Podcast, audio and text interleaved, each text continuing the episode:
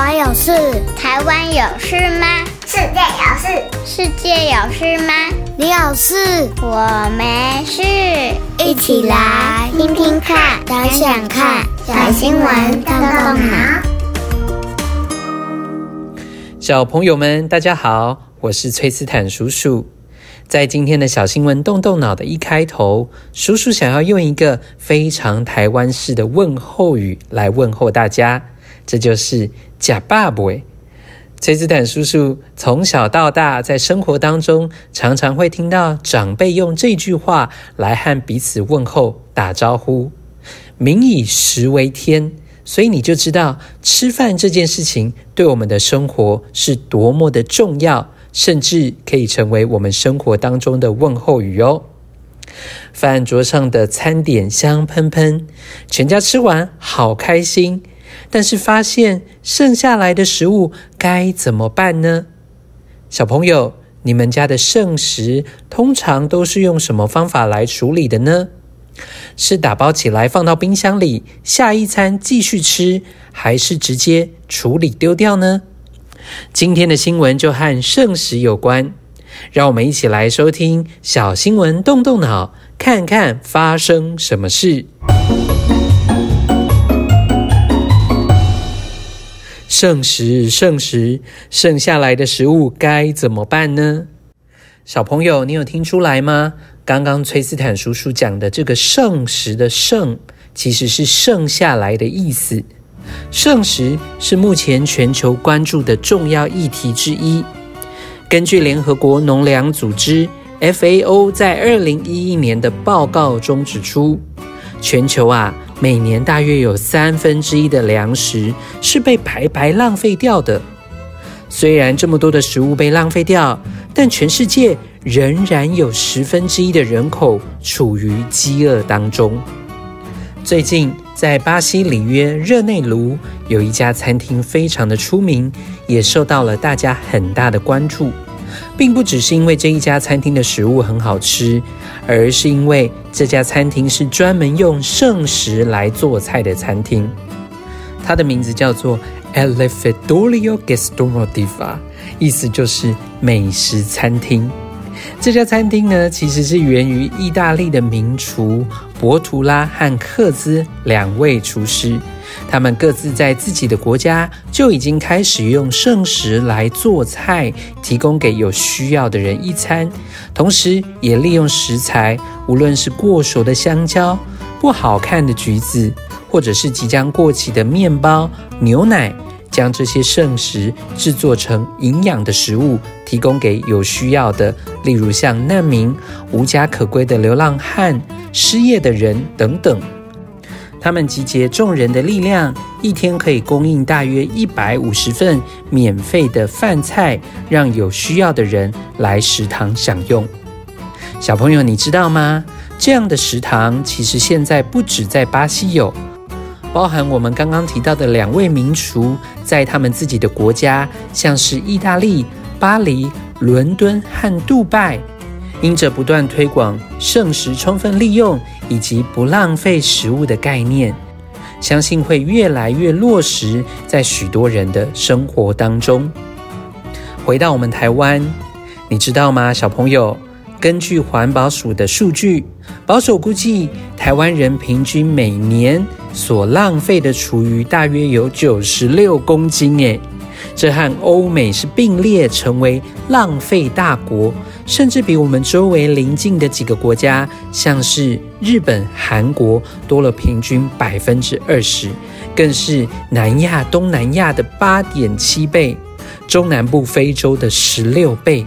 所以，孩子们，你知道吗？生活在台湾其实是非常幸福的，而这些幸福有的时候反而成为了浪费。刚刚我们讲到一个人平均一年的厨余量是九十六公斤，那你知道吗？一天哦，光是一天，所有台湾人累积下来的厨余量大约有多少呢？有六千一百公吨，它是可以装进三百辆卡车。同时，如果把这些厨余桶堆叠起来，可以高达到一万座台北一零一的高度耶！哇哦，你就知道，在台湾的我们真的是很幸福，可是也很浪费。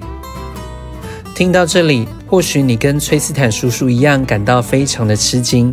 不过，台湾也在慢慢的进步当中哦。许多有心人士或者是社福机构也开始利用剩食或者集齐食品来做一些社会服务。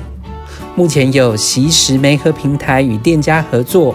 把所剩下来的这些粮食用亲民的铜板价格出售，减少食材丢弃浪费的数量。而包含像在新竹也有食来运转协会，将未售出的面包回收，再与社福单位合作，转交给弱势族群。今天和小朋友们分享这一则新闻，崔斯坦叔叔衷心的希望，有一天在世界上面不再有饥饿。人人都能够吃得饱，而多的食物也不会再被浪费掉了。听完了今天的新闻，希望小朋友们也对于珍惜食物这件事情有更多的体会。崔斯坦叔叔接下来就有三个动动脑小问题要来问问大家喽，请你的小脑袋瓜要动一动喽。首先，第一个问题，你会看商品的到期日吗？下次到超市的时候，可以注意一下牛奶或者是面包的到期日。你知道有一些超商会在商品快到期的时候贴上惜食的贴纸吗？帮助大家可以用比较便宜的价格购买这些还在保存期限内，同时仍旧是新鲜还没有坏掉的食物。下次你到超商的时候，可以留意一下这些即期食品哦。